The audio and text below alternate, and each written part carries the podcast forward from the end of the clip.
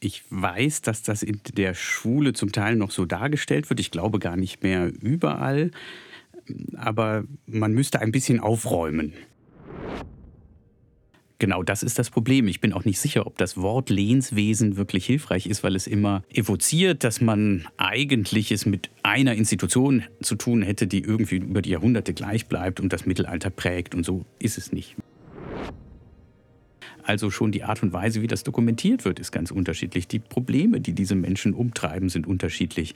Die Lösungsmöglichkeiten sind unterschiedlich. Und wir sollten ernst nehmen die Vielfalt der Regionen, die es damals gegeben hat.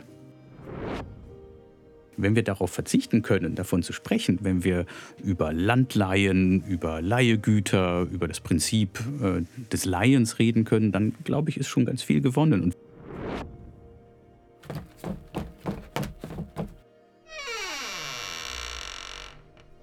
Willkommen im Geschichtskeller, der Podcast für euer geschichtliches Interesse. Schlägt man heutzutage ein Schulbuch für das Fach Geschichte auf, so dauert es nicht lange, bis man auf ein altbekanntes Schaubild trifft, die Lehnspyramide. Dieses Schaubild suggeriert eine klassische mittelalterliche Vorstellung von bösen Lehnsherren und armen Bauern, von Leibeigenschaft, Ausbeutung und Gewalt. Aber inwiefern ist diese klassische Sicht auf das Lehnswesen überhaupt noch zeitgemäß? Gab es im Mittelalter überhaupt ein Lehnswesen? Oder gibt die Lehnspyramide vielleicht auch nur ein völlig falsches Bild der Ständegesellschaft wieder? Darüber sprechen wir heute mit unserem Gast Steffen Patzold, Professor für mittelalterliche Geschichte und historischer Hilfswissenschaften seit 2007 hier an der Universität Tübingen. Hallo Herr Patzold, schön, dass Sie hier sind. Hallo, schön, dass ich da sein darf. Und wenn ich wir sage, dann meine ich mich und meine Mitmoderatorin Caroline. Hallöchen, freut mich heute dabei zu sein. Vielleicht direkt mal eine Frage zu Beginn. Herr Patzold, wenn man sich Ihre Liste Ihrer Veröffentlichungen anschaut, so findet man eine schier nicht enden wollende Liste an Aufsätzen, aber auch einigen Monographien, besonders zu einem ihrer Forschungsschwerpunkte, nämlich die Geschichte des Früh- und Hochmittelalters. Jetzt einmal rein aus Interesse, was hat bzw. was interessiert Sie so sehr an dem Früh- und Hochmittelalter? Ich glaube, das kann man nur dadurch erklären, dass der Professor in Hamburg, wo ich studiert habe, der das Früh- und Hochmittelalter vertreten hat, einfach genial war. Und so bin ich da hängen geblieben. Es ist natürlich die interessanteste Zeit der Geschichte, auf jeden Fall. Es ist die Zeit, in der Europa so seine Konturen bekommt, die es bis heute hat. Wir haben uns daran gewöhnt, uns Europa vorzustellen als ein Europa der Nationen, in denen es unterschiedliche Länder mit unterschiedlichen Sprachen gibt diese Gestalt, die Grenzen, das entsteht so in etwa in dieser Zeit und sich darüber Gedanken zu machen, wie das passiert ist, das fand ich interessant. Vielleicht hört er ja dann die Folge und freut sich sehr über dieses Kompliment. Dann sollten wir den Namen nennen, Hans-Werner Götz. Sehr schön. Okay, dann hätten wir aber auch noch ein paar andere Fragen zu Ihnen. Und zwar, wie sieht es denn bei Ihnen aus? Kaffee oder Tee? Kaffee. Grillen oder Raclette essen? Raclette, aber nicht so oft. Okay, und ähm, Lehren, Seminar oder Vorlesung? Seminar in jedem Fall. Vorlesung finde ich eine Form, mit der ich kämpfe. Logik oder Bauchgefühl? Logik.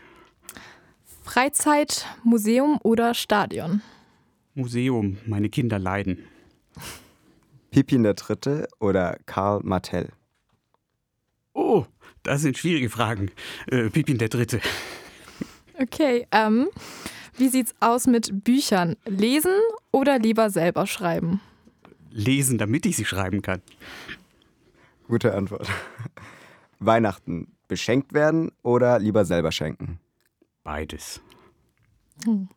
Okay, und ähm, welches Ereignis in der Vergangenheit hätten Sie gerne mit eigenen Augen gesehen? Wie Karl der Große nachts aufwacht, um das Schreiben zu üben. So erzählt es Einhard, das hätte ich gern gesehen. Und mit welcher bekannten Persönlichkeit würden Sie gerne einmal zu Abend essen? Ich habe mal in ein Vorwort eines Buches reingeschrieben, mit Einhard einen Milchkaffee trinken, aber ich weiß nicht, ob das auch für das Abendessen zählen würde. Aber ja, das wäre eine interessante Figur. Doch, das zählt auf alle Fälle. Bevor wir jedoch die klassische Sichtweise erneut nachzeichnen, würden wir gerne einmal eure Gedanken dazu hören. Wir haben euch gefragt, was eure Vorstellung vom Lehnswesen ist oder was ihr zumindest noch aus der Schulzeit davon mitgenommen habt und hören nun mal in ein paar eurer Sprachnachrichten rein.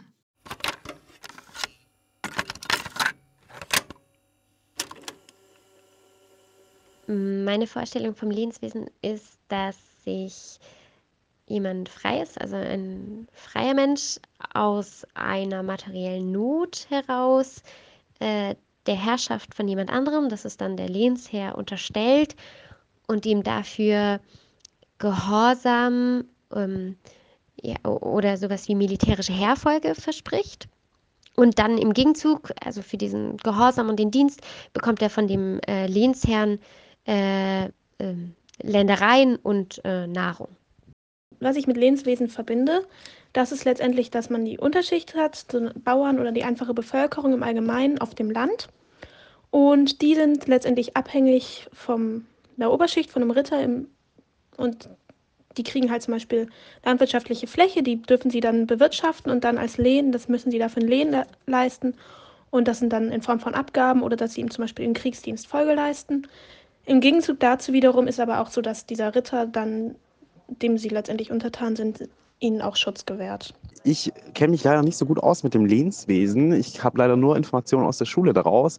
Und dort wurde uns die bekannte Lehnspyramide äh, aufgezeigt mit dem König an der Spitze, darunter die Kronvasallen, die Untervasallen und die Abhängigen. Und dort wollte ich einfach mal fragen, ist diese Darstellung überhaupt korrekt? Macht das Sinn? Vielleicht könnten Sie mich einfach darüber aufklären, Herr Patzold.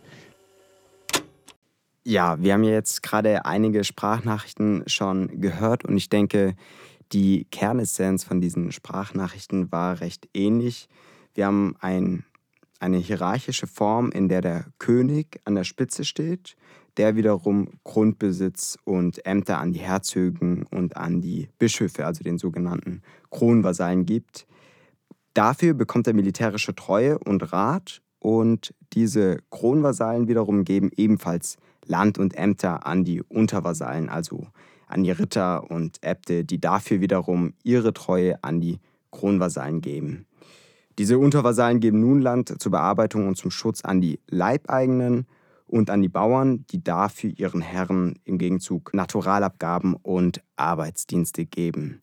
So wäre zumindest grob gesagt einmal diese klassische Sichtweise vom Lehnswesen.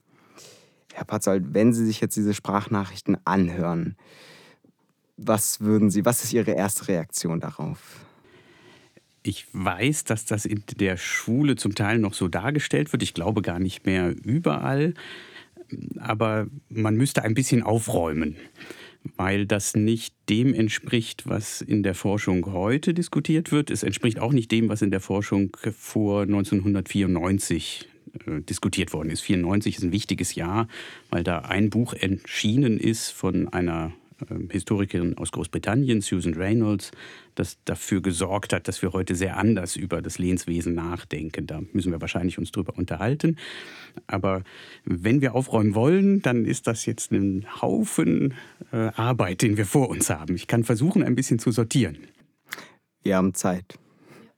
Gut, also das Lehnswesen und das spiegelt sich ein bisschen in diesen Aussagen wider und das wäre auch richtig, besteht aus zwei Komponenten. Einer dinglichen und einer personalen. So jedenfalls stand das in den Lehrbüchern bis etwa 1990. Diese dingliche Seite, das ist das Lehen. Das ist, wenn man es ganz einfach sagen will, eine Einkunftsquelle, die geliehen wird um mit dieser Einkunftsquelle zu wirtschaften. Und im Mittelalter ist das über weite Strecken Land weil Land mit entsprechenden Leuten drauf, die es bebauen können, bewirtschaften können, eben eine ganz wichtige wirtschaftliche Ressource in dieser Zeit ist. Ähm, dieses Land wird also jemandem gegeben, damit er es bewirtschaften kann und ähm, daraus Gewinn ziehen kann. Das ist die dingliche Seite. Die personale Seite betrifft denjenigen, dem dieses Land gehört, dessen Eigentum es ist, und denjenigen, der es bekommt. Man nennt denjenigen, der das Eigentum hat und weitergibt, den Herrn. Und derjenige, der es bekommt, wird sein Vasall. Das passiert in ritualisierten Formen. Auch darüber können wir nachher noch ein bisschen sprechen. Aber die Vorstellung war, dass das dazu dient, dass der Vasall in die Lage versetzt wird, für den Herrn Dienste zu leisten. Und auch das spiegelt sich ja so ein bisschen in den Aussagen wider. Die wichtigsten Dienste dieser Art, so hat man sich das vorgestellt, waren Militärdienste. Kriegsdienste. Das muss aber nicht Kriegsdienst sein, das kann alles mögliche andere sein. Und die, das Vokabular, in dem das verhandelt wird, auch das ist ein bisschen schon angeklungen, äh, ist ähm, so eine Gegenseitigkeit zwischen dem Herrn und dem Vasallen. Das heißt, der Herr verspricht Schutz und der Vasall verspricht Treue und Hilfe. Und in dieser Hilfe und dem Rat spiegelt sich wieder, dass man auf der einen Seite, wenn der Herr ruft, an den Hof des Herrn fährt und andererseits, dass man ihm hilft in militärischer Notlage oder wenn er eben zum Kriegsdienst auffordert. Das Problem bei diesem Modell ist, dass es so fürchterlich lange braucht, um es zu erklären. Aber so der Kern wäre damit zumindest mal beschrieben. Ja, das hört sich auf alle Fälle sehr plausibel und interessant, aber auch sehr umfangreich an.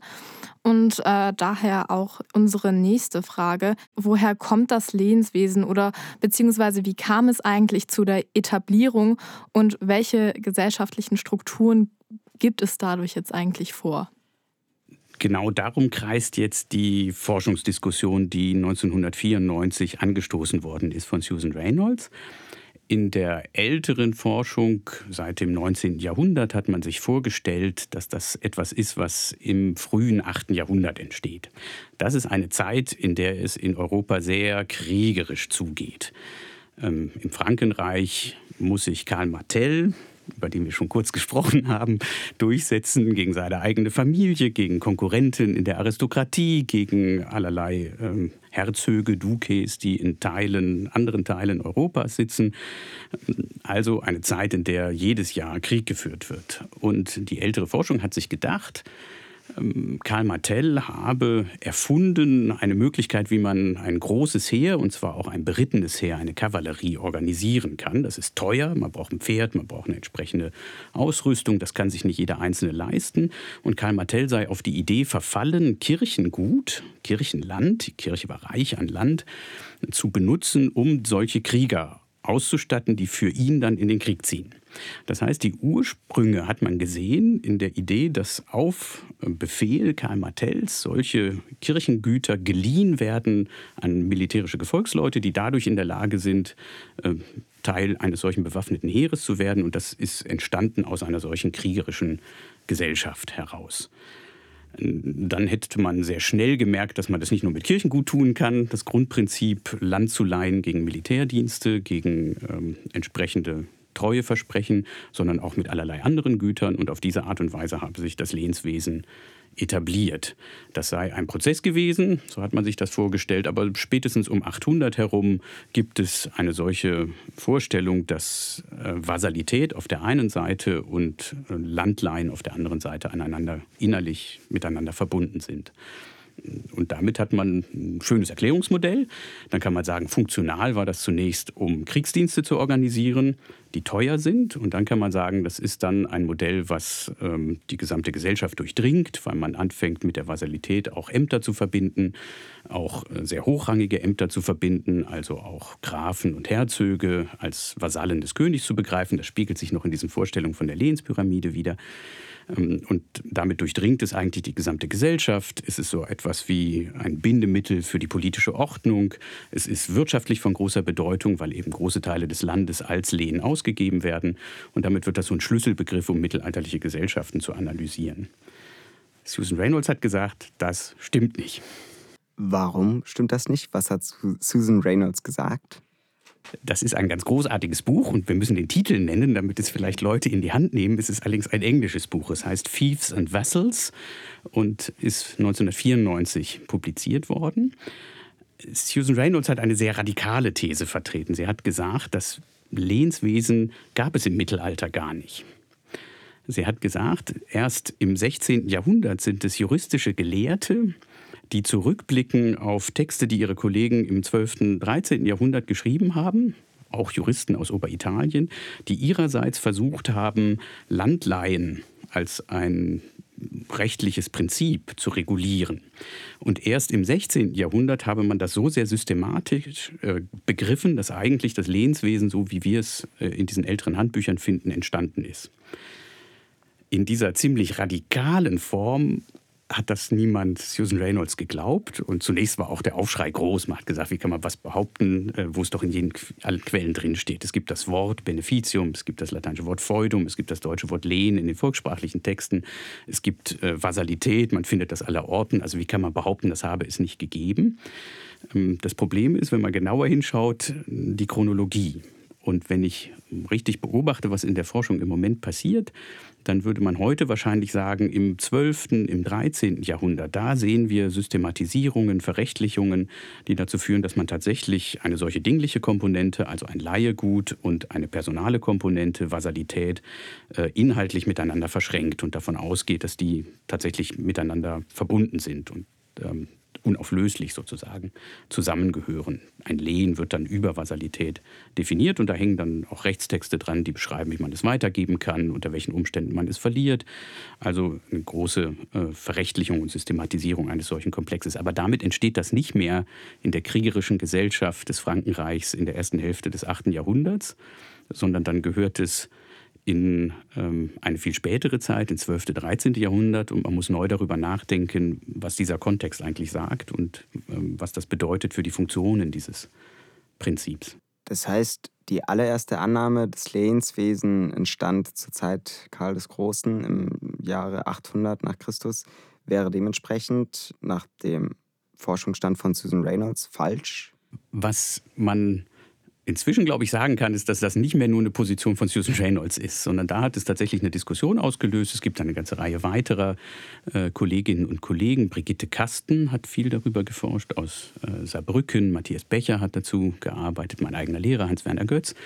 Man kann, glaube ich, inzwischen einigermaßen sicher sagen, dass es in der karolingischen Welt, also sagen wir mal im 8., 9. Jahrhundert, einen Haufen Landleihen gibt. Das ist ganz üblich, dass man Land als Laie an jemanden ausgibt, der davon leben kann, es bewirtschaften kann. Es gibt die Vasalität, also es gibt hm, den Begriff an und für sich nicht, aber es gibt Vassi. Das ist viel häufiger so genannt als Vasalli, aber Menschen, die so heißen, gibt es. Das sind ähm, Amtsträger des Königs in dieser Zeit, die im Rang niedriger sind als, sagen wir mal, ein Graf, ähm, Herzöge haben die Karolinger abgeschafft. Das heißt, es sind eher ein bisschen unwichtigere Amtsträger, die militärische Aufgaben haben, aber auch so eine Art Allzweckwaffe sind. Also wenn man jemanden mit einer Botschaft losschicken will, dann kann man ihn auch ähm, einen solchen Vasallen dafür einsetzen. Aber was man nicht zeigen kann für diese Zeit ist, dass beides inhaltlich miteinander verschränkt ist. Also dass ein Lehensmann immer ein Vasall ist. Und man kann auch nicht zeigen, dass ein Vasall ein solches Lehen bekommen muss, damit er überhaupt Vasall werden kann und in die Lage versetzt wird, Dienste zu leisten. Diese beiden Dinge sind voneinander getrennt. Es gibt Vasallen, die zufällig auch solche Leihegüter haben, weil alle Menschen in dieser Zeit irgendwelche Leihegüter haben. Aber es ist nichts, was inhaltlich aufeinander äh, systematisch bezogen ist.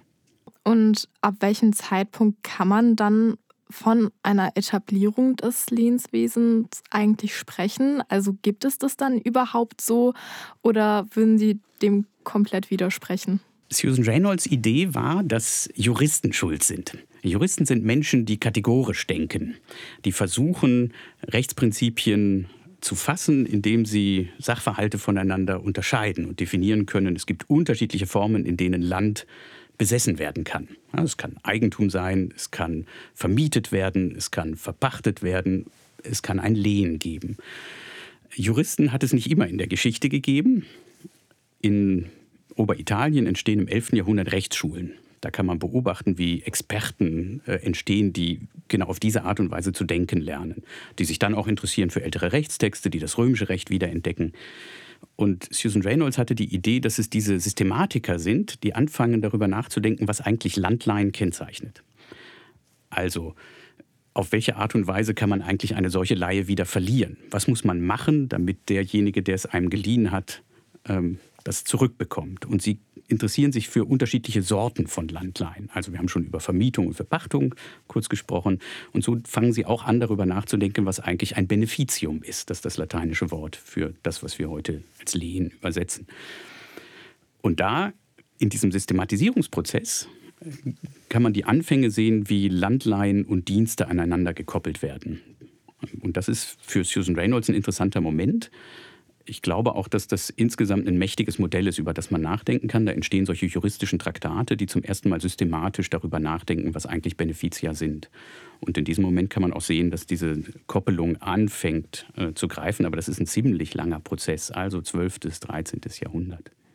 Wie sah dann so eine Vergabe von einem Land aus? Oder es muss ja nicht immer ein Land sein. Es kann jede Einkunftsquelle am Ende sein. Man kann sogar Geld als Lehen geben. Das ist eine interessante Form, wie man äh, Zinsverbote umgehen kann. Da muss ich zurückfragen, über welchen Raum reden wir? Wir reden jetzt einfach mal vielleicht über den Raum, wo wir heute selber leben. Also Deutschland, also das heutige Deutschland, damals war es das ja noch nicht, aber vielleicht auch der Bereich, wo wir jetzt sind, also in Tübingen. Wie war es denn hier? Oh, das ist eine gute Frage. Über Tübingen kann ich ganz wenig sagen. Das, äh, ich, ich, weiß nichts über einen Lehnsakt, der in Tübingen stattgefunden hätte, den ich ganz konkret jetzt beschreiben könnte. Ich, ich sage das ein bisschen provokativ, weil ja in den Geschichtsbüchern, die man in der Schule bekommt, die Mannschaft so wichtig ist. Und die Vorstellung, dass ähm, der Vasall niederkniet, die Hände in die Hände des Lehnsherren legt, ähm, einen Treueeid schwört. Das kann noch je nach Schulbuch mit einem Kuss einhergehen zwischen dem Herrn und dem Vasallen. Äh, und es geht äh, in einem zweiten Teil um die Einsetzung in das eigentliche Lehensgut, in diese dingliche Komponente. Und die funktioniert auch ritualisiert. Da wird ein Gegenstand übergeben, ein Stab zum Beispiel. Das nennt man die Investitur. Das ist so die klassische Komponente. Und wenn wir fragen, wo können wir das gut sehen, dann sind wir in Flandern um 1100 oder im 12. Jahrhundert. Da sehen wir das tatsächlich ganz ausgeprägt. Ähm, da werden solche Rituale beschrieben, da sind sie wichtig. Mannschaft heißt in den lateinischen Quellen dieser Zeit Homagium oder Hominium, da steckt der Homo, der Mensch, der Mann drin. Wenn Sie die juristischen Traktate aus Oberitalien angucken, und da sehen Sie schon, wie kompliziert die Sache ist, gibt es kein Homagium und kein Hominium. Die interessieren sich dafür nicht. In Italien kommt man ohne äh, diese Mannschaft aus. Das heißt, auch der Belehnungsakt war von Region zu Region ganz unterschiedlich ganz unterschiedlich. Da kommt es jetzt darauf an, was man sagt. Ich glaube, wir können uns darauf verständigen, dass wir in vielen Regionen Rituale sehen, mit denen Güter übergeben werden, auch ganz jenseits vom Lehnswesen. Also, dass man, um ein, ein Stück Land zu bekommen, ähm, ein Ritual vollzieht, dass man einen Stab übergibt, ein Stück Erde übergibt. Das sehen wir lange vor dem Lehnswesen, eine ganz übliche Praxis. Auch wenn man Land wieder verliert, kann es das geben. Solche Rechtsrituale kennen wir in ganz, ganz vielen unterschiedlichen Zusammenhängen. Insofern ist das erst einmal nichts Erstaunliches, dass es das gibt. In der genauen Ausgestaltung ähm, im Bereich dieses Lehnswesens, da gibt es dann viele Unterschiede und unterschiedliche Formen auch zu dem Lehnseid ähm, oder auch dieser Mannschaft. Ähm, inwiefern stellte das Ritual des Belehnungsakt, welches gut sichtbar war, eine Machtdemonstration dar? Das ist etwas, über das man nachgedacht hat. Jacques Le Goff in äh, großen Zeiten, ein bedeutender französischer Medievist, hat äh, über dieses Lehnsritual nachgedacht, wie sehr es eigentlich auf der einen Seite Hierarchie abbildet, weil es ja um die Beziehung zwischen Herr und Mann geht. Das ist eine hierarchische Beziehung. Gleichzeitig ist es aber eine Beziehung zwischen Freien, also wir dürfen nicht über unfreie Bauern reden, die haben damit nichts zu tun. Es ist eine Beziehung auf Gegenseitigkeit also Schutz und Treue von beiden Seiten eigentlich. Und insofern kann man darüber nachdenken, wie weit in diesen Teilen jeweils Hierarchien und anderes abgebildet ist. Also niederknien, Hände in die Hände eines anderen legen, das ist sehr hierarchisch gedacht. Äh, aufheben, küssen ist eher ein Teil eines Rituals, das auf Gegenseitigkeit ähm, und Gleichrangigkeit angelegt ist. Und indem man das miteinander mischt, so hat sich der Jacques Le Goff jedenfalls vorgestellt, äh, sieht man eben diese beiden ähm, Facetten, die dieses mit kennzeichnen. Aber ich wiederhole nochmal, wir müssen dann sagen, Flandern 12. Jahrhundert, da passt das gut. In anderen Teilen sehen wir das so nicht. Jetzt haben wir gerade davon gesprochen, dass der Lehnsmann seinem Lehnsherr einen Treueeid leistet. War das auch möglich, dass er mehreren Lehnsherren einen Eid geleistet hat oder konnte er immer nur einer Person diesen Eid leisten? Daran hängt jetzt wieder eine schöne, große Erzählung in dieser älteren Handbuchliteratur.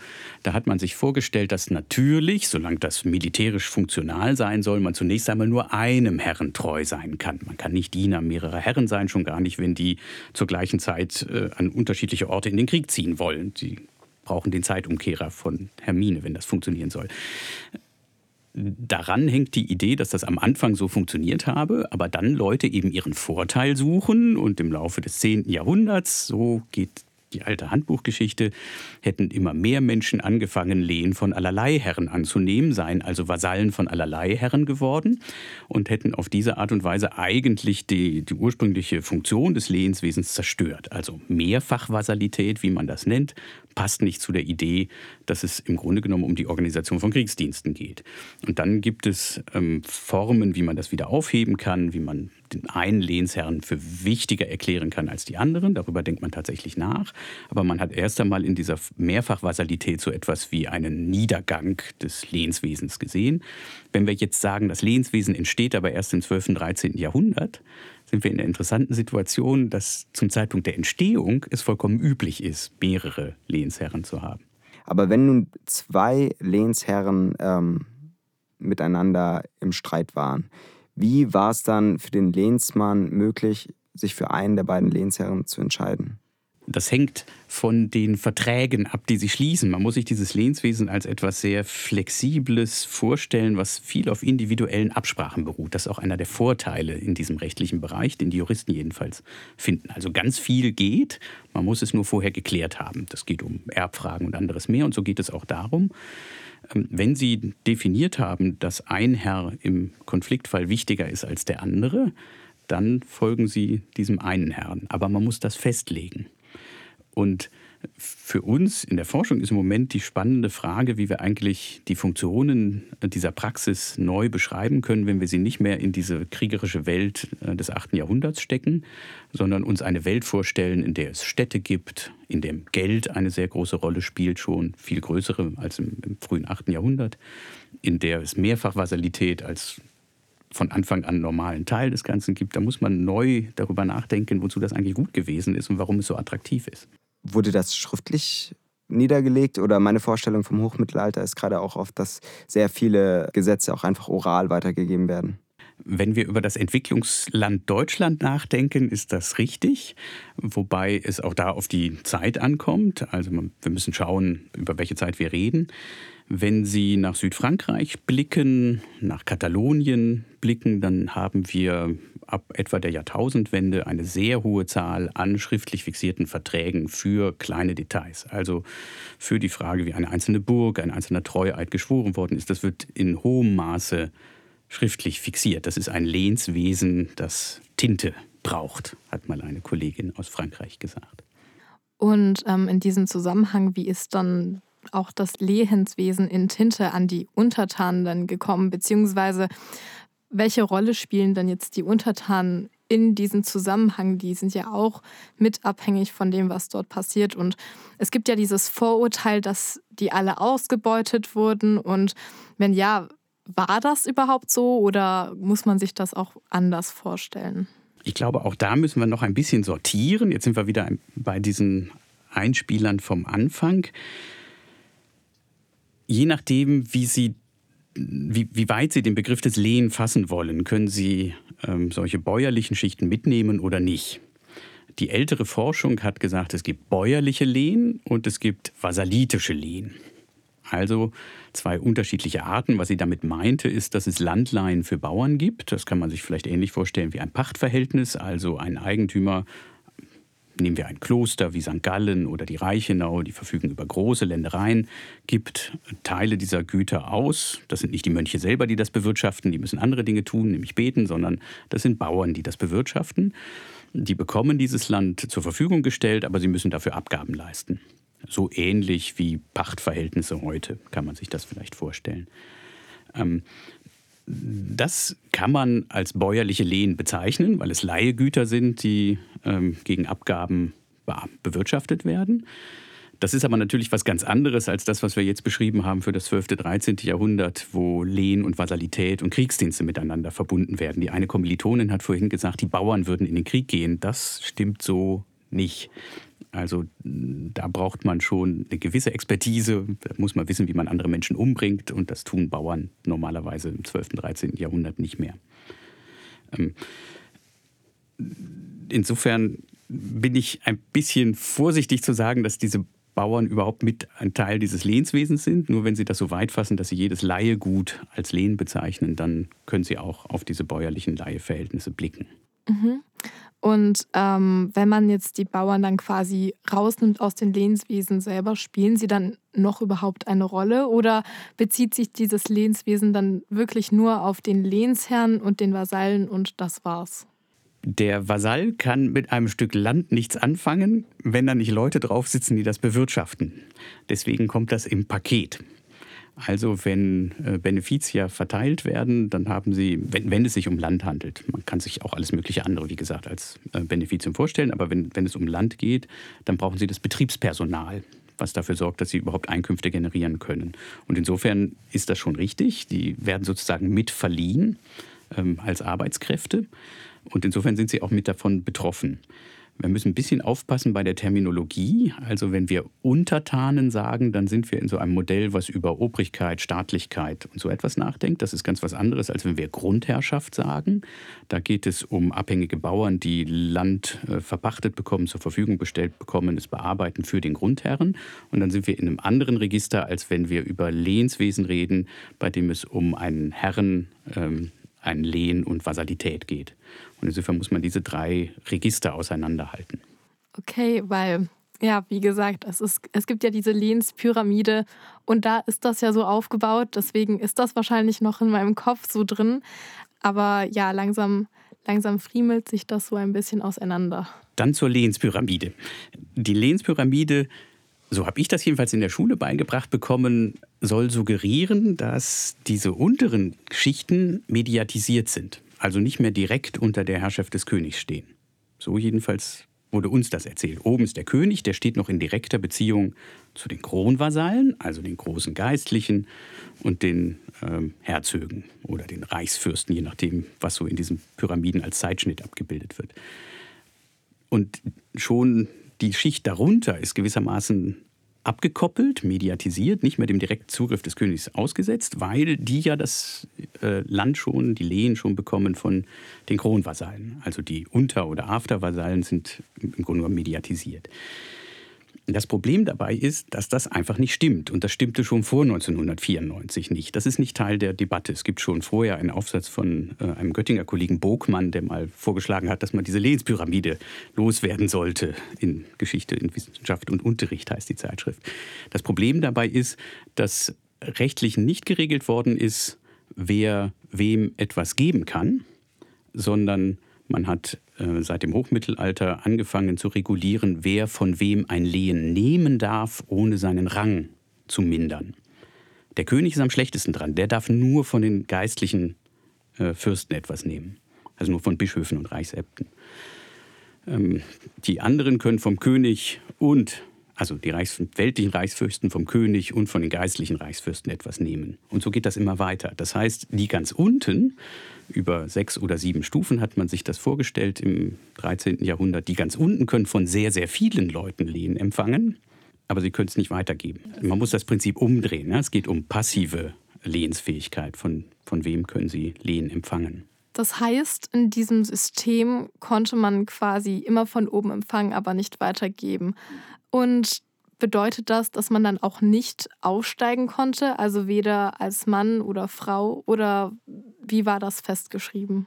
Jetzt sind wir bei einer ganz anderen Frage, die ein bisschen abgekoppelt ist von äh, der Frage des Lehenswesens. Es geht um soziale Mobilität. Und da haben wir in Europa sehr, sehr lange ähm, mit eher starren Verhältnissen zu tun. Es gibt Formen des Aufstiegs, es gibt Formen des Aufstiegs über Bildung, es gibt Formen des Aufstiegs über Reichtum, aber das sind ähm, entweder einzelne Fälle oder es sind sehr langsame Beobachtungen, kann man sehen, wie Gruppen, größere Gruppen über ein Jahrhundert, zwei Jahrhunderte aufsteigen und auch anfangen dann äh, sich zu entwickeln. Also erstmal sind das Gesellschaften, die sehr starr denken, wo die Väter herkommen, da enden auch die Kinder. Vielleicht noch mal eine Frage zu der Form der Pyramide. Inwiefern würden Sie sagen, dass die Form der Pyramide eigentlich schon komplett irreführend ist? Also wenn ich noch an meinen Schulunterricht denke, dann ist mir immer noch die Zwei-Schwerter-Lehre ein Begriff, wo ähm, es nicht den König gibt, der ganz an der Spitze steht, sondern dass die Macht aufgeteilt wird zwischen dem König und dem Klerus. Mhm. Das hat jetzt wiederum nichts mit dem Lehnswesen zu tun und deswegen ist das, glaube ich, auch eine gute Frage. Ich glaube ja schon, dass das hierarchische Gesellschaften sind. Da wird man sich sofort darauf einigen können. Und die kennen große Hierarchien, viel größere, als wir sie heute äh, kennen. Also sie haben, wenn sie irgendwo ein kleines Stückchen Land äh, gepachtet haben und bewirtschaften haben, ein ganz anderes Leben, sind ausgeliefert in einer Form äh, mächtigen Leuten gegenüber, die mit einer Waffe umgehen können, die wir uns heute ganz schwer vorstellen können. Insofern ist eine Pyramide eigentlich ein gutes Modell, die, die zuläuft auf eine kleine Gruppe, äh, eine kleine Elite, die bestimmt, was passiert in der Gesellschaft. Aber das hat mit dem Lehnswesen nichts zu tun. Das, das ist der entscheidende Punkt. Die Zwei-Schwerter-Lehre ist ein Modell, was im 11. Jahrhundert, so im Vorfeld des Investiturstreits, politisch wirksam wird. Das geht, wenn ich mich richtig erinnere, auf eine Stelle im Lukasevangelium zurück, wo gesagt wird, es reicht, dass es zwei Schwerter gibt. Und das benutzt sowohl der König als auch der Papst in dieser Zeit in je unterschiedlicher Art und Weise, um die eigene Stellung im Ringen um die Vormacht zwischen diesen beiden Gewalten zu definieren. Das wird gerne verwechselt mit der Zwei-Gewalten-Lehre. Das ist was ganz anderes und das ist viel älter. Das kommt aus der Spätantike.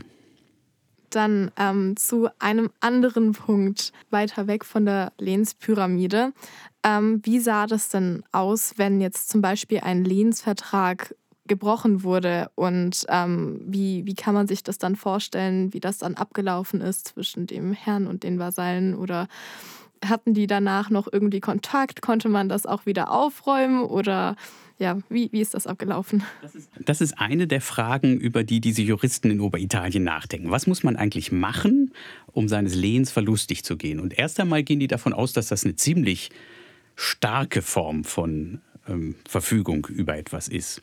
Also sie müssen schon eine Menge machen, damit sie das verlieren können. Und es gibt einen besonderen Schutz. Auch das ist etwas, was äh, von Anfang an in dieser Debatte drinsteckt. Wie funktioniert dann äh, das Verfahren? Und da sagt man sehr früh, die Peers, also die anderen Vassi oder Vasallen, die reden mit die sind Teil des Gerichts und damit haben sie nochmal eine, deutlich größere Absicherung, als wenn sie in so einem Modell drin stecken, bei dem der Herr eigentlich alles bestimmen kann. Also ihre Mitvasallen, die werden bei einem solchen Konfliktfall ähm, gefragt und sind Teil des Gerichtes. Was muss man machen? Also zum Beispiel diskutieren die, was passiert, wenn man die Tochter des Lehnsherren vergewaltigt. Das sollte man nicht tun. Man sollte den Lehnsherrn nicht umbringen. Man sollte nicht eine seiner Burgen angreifen. Das sind die Fragen, über die man da diskutiert. Die sind relativ robust und ich sehe, dass Sie lachen, aber so steht das in diesen Traktaten drin. Ja, also das hört sich tatsächlich sehr gravierend an und das sind durchaus extreme Beispiele. Also das ist also nicht sonderlich einfach zu erreichen. Ehebruch mit der Frau des okay. Lehnsgebers fällt mir noch ein, steht also, auch zum Beispiel drin. Okay, okay. und ähm, in diesem Falle, was ist dann daraufhin passiert? Also wenn, wenn sowas wirklich eingetreten ist, und das muss ja eingetreten sein, sonst hätte man ja diese Regelungen nicht festgelegt. Ah, das ist eine interessante Frage, wie wir mit Rechtstexten umgehen. Bei Juristen bin ich mir nicht immer sicher, ob es das immer auch gegeben haben muss, damit sie über Eventualitäten nachdenken könnten. Wie gesagt, das sind systematisch denkende Menschen. Ich kann Ihnen jetzt leider spontan keinen Einzelfall schildern, wo das passiert wäre und ich dann sagen könnte, wie das im Einzelnen ausgesehen hat. Aber wichtig ist nochmal das Verfahren. Also ähm, es ist eigentlich vorgesehen, dass es dann ein Verfahren gibt, bei dem die Peers beteiligt sind, sodass man nicht ausgeliefert ist demjenigen, von dem man gleichzeitig wirtschaftlich abhängig ist. Und was wir noch gar nicht gesagt haben, aber was noch wichtig ist, ähm, ein Teil der Dynamik in der Entwicklung dieses Lehnswesens ist, dass es am Anfang noch nicht diese langen Leiheketten gibt.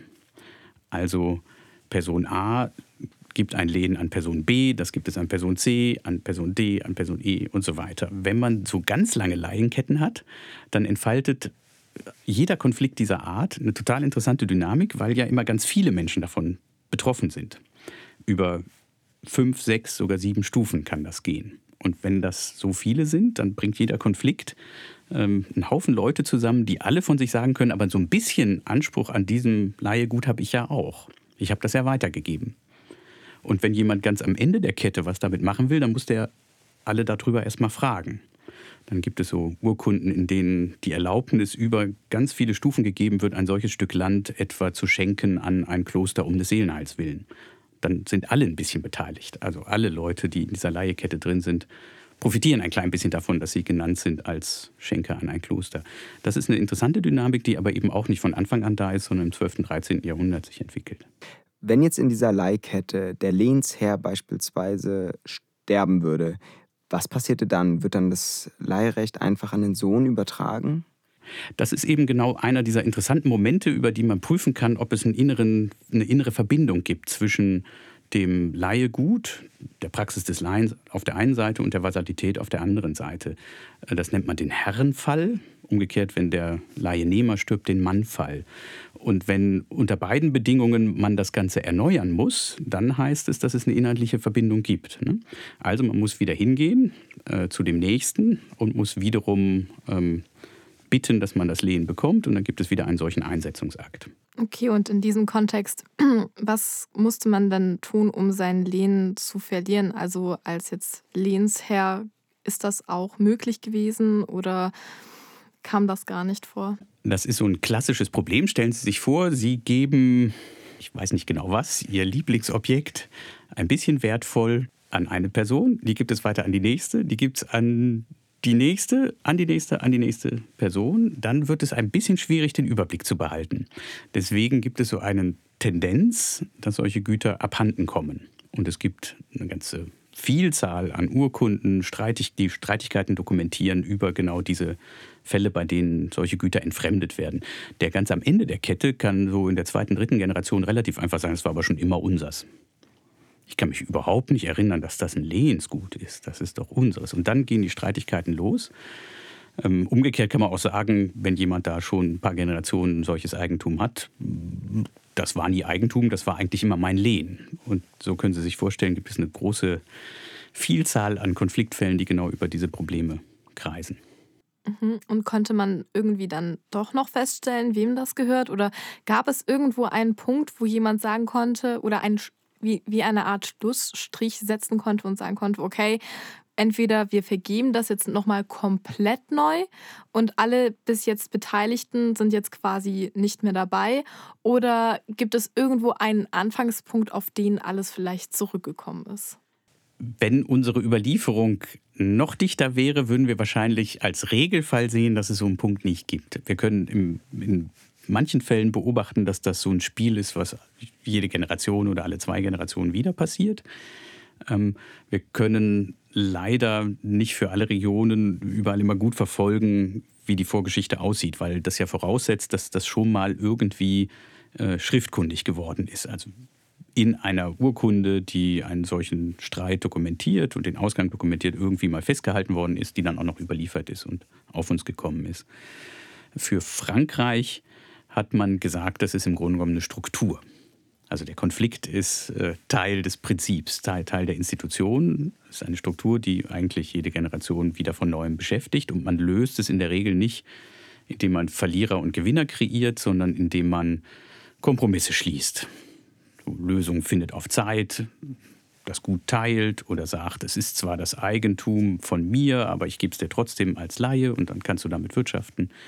Das ist ja eigentlich äh, eine ganz großartige Institution, wenn sich zwei Leute um ein Stück Land streiten kann man über das Lehnswesen immer, oder auch wenn es drei oder vier tun, eine Lösung finden, indem man sagt, alle haben irgendwie Anteil daran. Der eine ist der Eigentümer, der andere darf es benutzen, der nächste ist derjenige, der dazwischen das auch nochmal verliehen hat. Und so haben alle eine gewisse Aussicht darauf, unter bestimmten Bedingungen in Zukunft es wieder zurückzubekommen, wenn der Mannfall eintritt ähm, wenn der Herrenfall eintritt wieder neu zu verhandeln. Aber alle können irgendwie sagen, ich habe auch Ansprüche daran. Wir haben jetzt schon von Ländereien gesprochen, von Gütern, die als Lehen vergeben wurden. Was gab es denn eigentlich alles? Konnte man gefühlt alles verleihen? Also gab es irgendwie einen gemeinsamen Nenner in diesem Lehensbegriff? Ich glaube, sie, je weiter sie in der Zeit fortschreiten, je besser und dichter unsere Dokumentation wird, desto mehr werden sie finden. Sie können eigentlich alles als Lehen vergeben, was als Einkunftsquelle für jemanden interessant sein könnte. Es geht ja nur darum, dass sie einen Vertrag schließen, bei dem in irgendeiner Form geregelt ist, dass sie dieses Gut geliehen bekommen für ihren Gebrauch, für ihre Nutzung.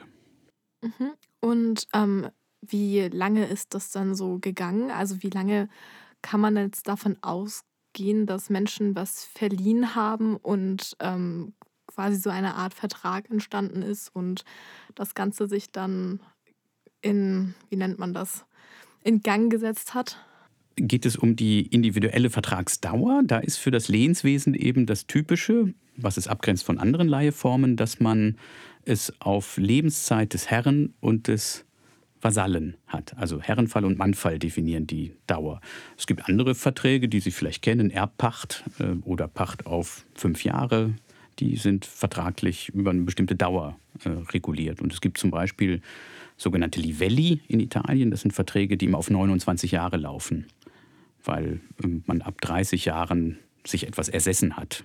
Und dann macht man kurz vorher Schluss und sagt nur 29 Jahre und dann kommt das Leihgut an mich zurück, dann können wir es wieder verleihen. Aber dann behalte ich mein Eigentum daran. Das heißt, es sind auch Strukturen schon drin in dem Lehnswesen, die auch heute schon mit Fristen zu tun haben oder die halt auch quasi mit übernommen wurden, dass also das gibt es ja auch heute im Recht, dass wenn eine Sache lang genug ausgestanden ist, dass sie dann auch verfällt und so weiter. Und solche Strukturen finden wir quasi auch im Lehnswesen wieder. Also wichtig ist, sich klarzumachen, dass es Lehen nicht nur im Mittelalter gegeben hat, wahrscheinlich auch in der ersten Hälfte des Mittelalters eben nicht oder sogar im größeren Teil des Mittelalters, wenn sie erst im 12. und 13. Jahrhundert so systematisiert werden, dass sie das meinen, was wir im Kopf haben als vasallitische Lehen. Und wichtig ist, sich klarzumachen, dass sie fröhlich nach dem 1. Januar 1501 weiter existieren. Noch im bürgerlichen Gesetzbuch, wenn ich das richtig weiß, ähm, da sind wir im Kaiserreich, steht das Wort Lehen.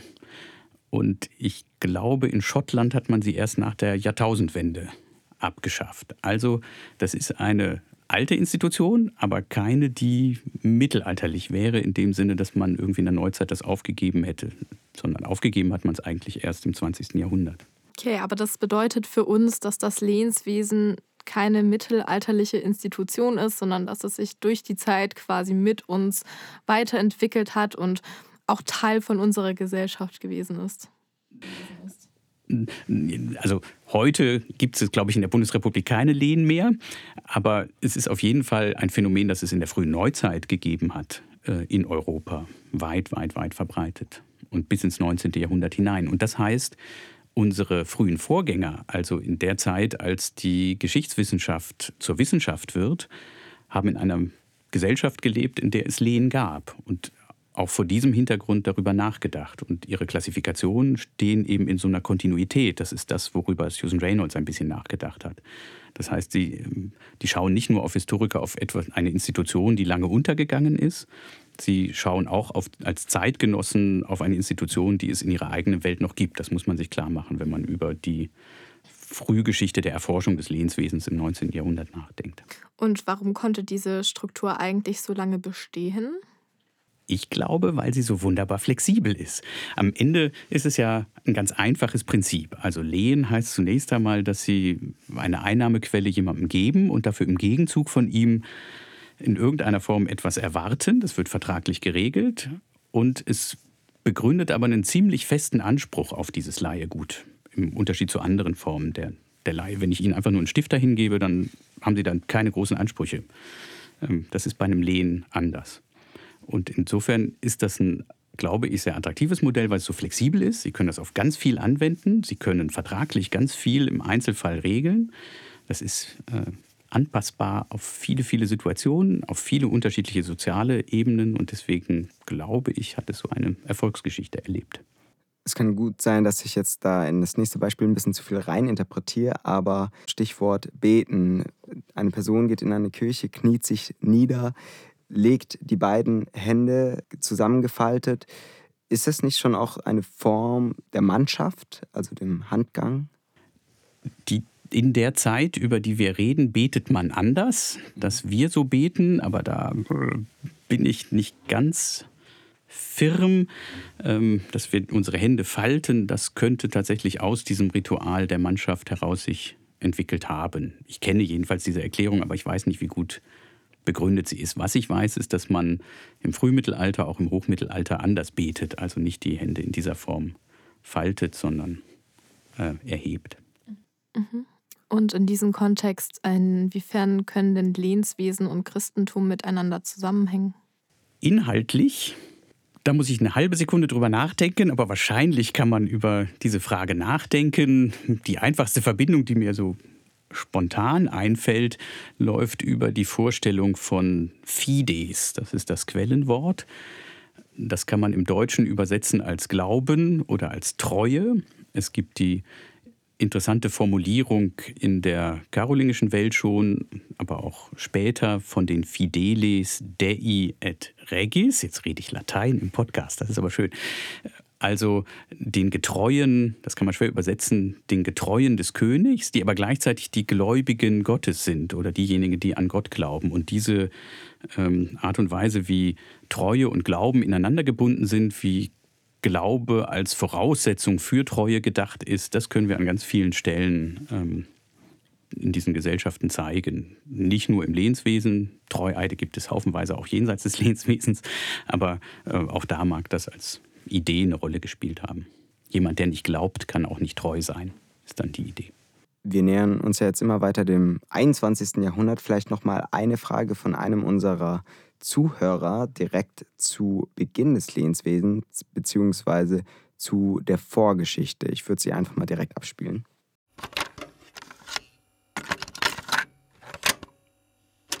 Herr Passold, das Lehnswesen hat doch so erst wirklich im 12. Jahrhundert Einzug gefunden.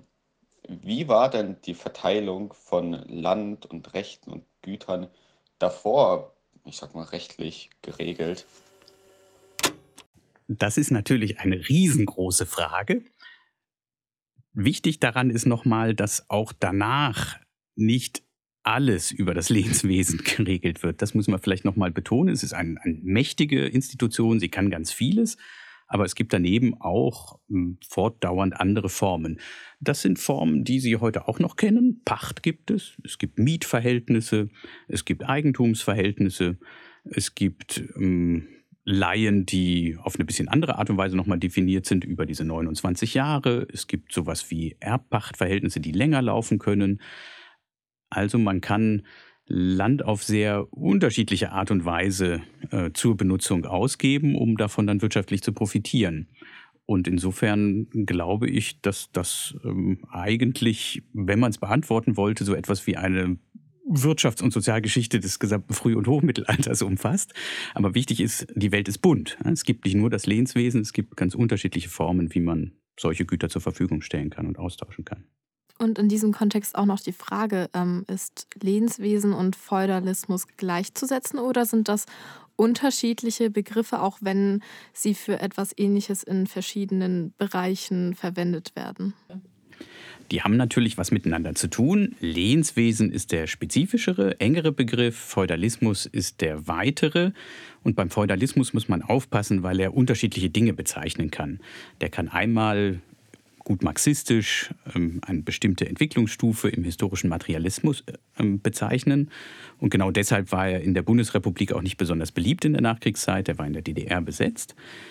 Wenn man in Literatur hineinschaut, die nicht deutsch ist, dann haben Kollegen, Kolleginnen in England, Frankreich, Italien ein Problem, weil es den Begriff Lehnswesen als den engeren, der die Beziehung zwischen dinglicher und personaler Komponente meint, zwischen Lehen und ähm, Basalität gar nicht gibt in diesen Sprachen. Die können Feudalité sagen, Feudalism, Feudalesimo im Italienischen, aber haben kein einzelnes Wort, um diese Beziehung zwischen Vasall und Lehen zu bezeichnen. Das muss man umschreiben. Im Französischen sind das dann die äh, Liens féodo-vasaliques oder so etwas kann man sagen. Und insofern würde ich dafür plädieren, dass wir von Lehnswesen reden. Das ist der spezifische Begriff. Feudalismus ist so ein bisschen was Unscharfes, sehr Großes. Da weiß keiner ganz genau, was damit gemeint ist.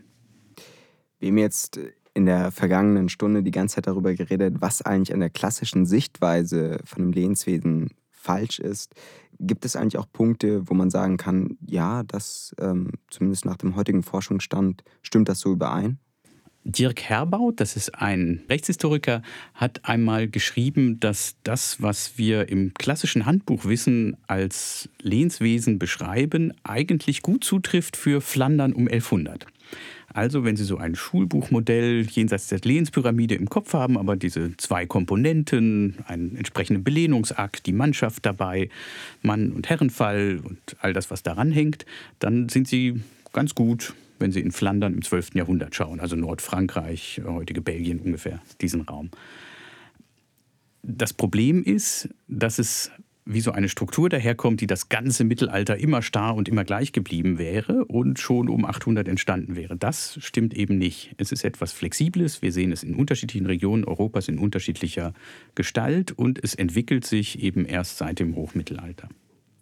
Wenn es aber so flexibel ist, und wir haben ja auch schon gesehen, dass in unterschiedlichen Regionen unterschiedliche Güter verliehen wurden, wie kann man dann bei solch einer Varianz überhaupt noch von einem gemeinsamen Nenner des Lehnswesens sprechen?